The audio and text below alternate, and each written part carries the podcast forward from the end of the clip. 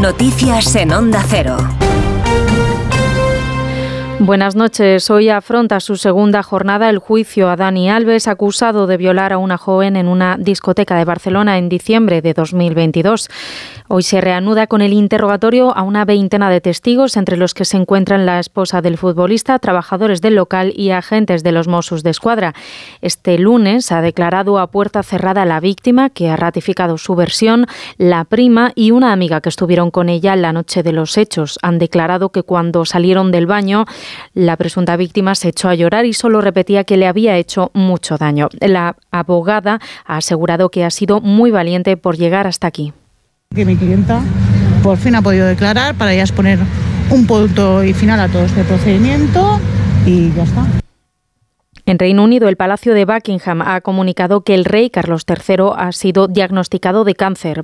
Buckingham no ha revelado qué tipo de, cáncer padece el rey, pero ha descartado que sea de próstata. Dicen que no está relacionado con su reciente cirugía del pasado 26 de enero, pero que se detectó durante ese procedimiento.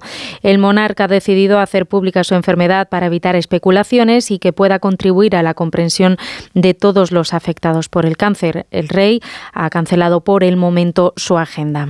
En otra línea de asuntos, la presidenta de la Comisión Europea, Ursula von der Leyen, y el presidente del Gobierno, Pedro Sánchez, van a viajar este jueves juntos a Mauritania para reforzar la cooperación con este país, origen de la mayoría de los cayucos que llegan actualmente a Canarias. Van a anunciar también 200 millones en ayudas a este país. Nos trae más detalles nuestro corresponsal en Bruselas, Jacobo de Regoyos.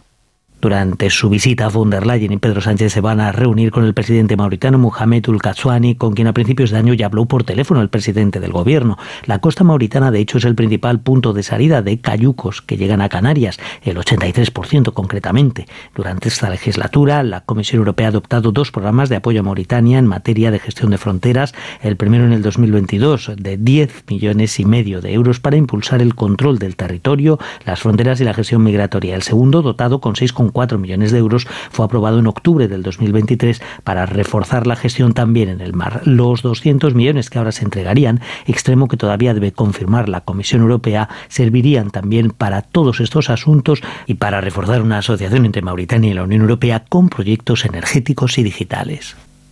Ante la extrema sequía que vive Cataluña, el Gobierno y la Generalitat han desencallado la financiación de dos nuevas desaladoras, la del Tordera y el Foix, en esta región catalana. Las nuevas desaladoras se van a impulsar mediante la empresa estatal Aquamed y se prevé que estén terminadas en 2028 y 2029.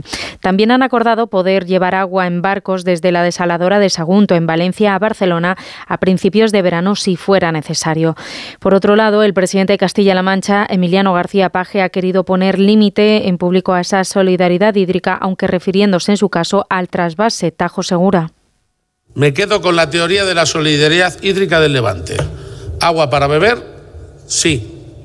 Agua para regar, sí sobra. Y aquí no sobra.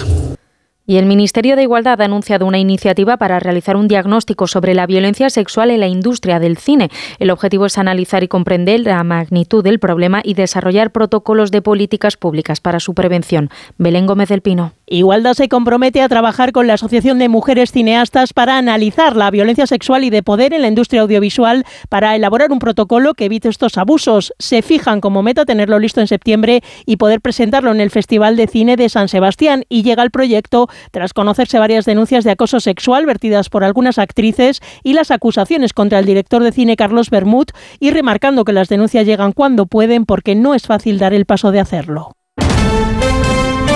Y en la actualidad deportiva en fútbol, el Sevilla ha ganado este lunes al Rayo Vallecano 1-2 en el último partido de la vigésimo tercera jornada de la Liga. Hoy arranca la semifinal de la Copa del Rey con el encuentro a las 9 entre el Mallorca y la Real Sociedad. Además, la Federación Española de Fútbol ha iniciado su proceso electoral con la publicación del proyecto de reglamento y propone el 24 de mayo para celebrar la sesión de la Asamblea General donde se elegirá al nuevo presidente de la Federación, que desde la dimisión de Luis Rubiales cuenta con Pedro Rocha como presidente interino. Eso ha sido todo por ahora. Más información a las 5, a las 4 en Canarias.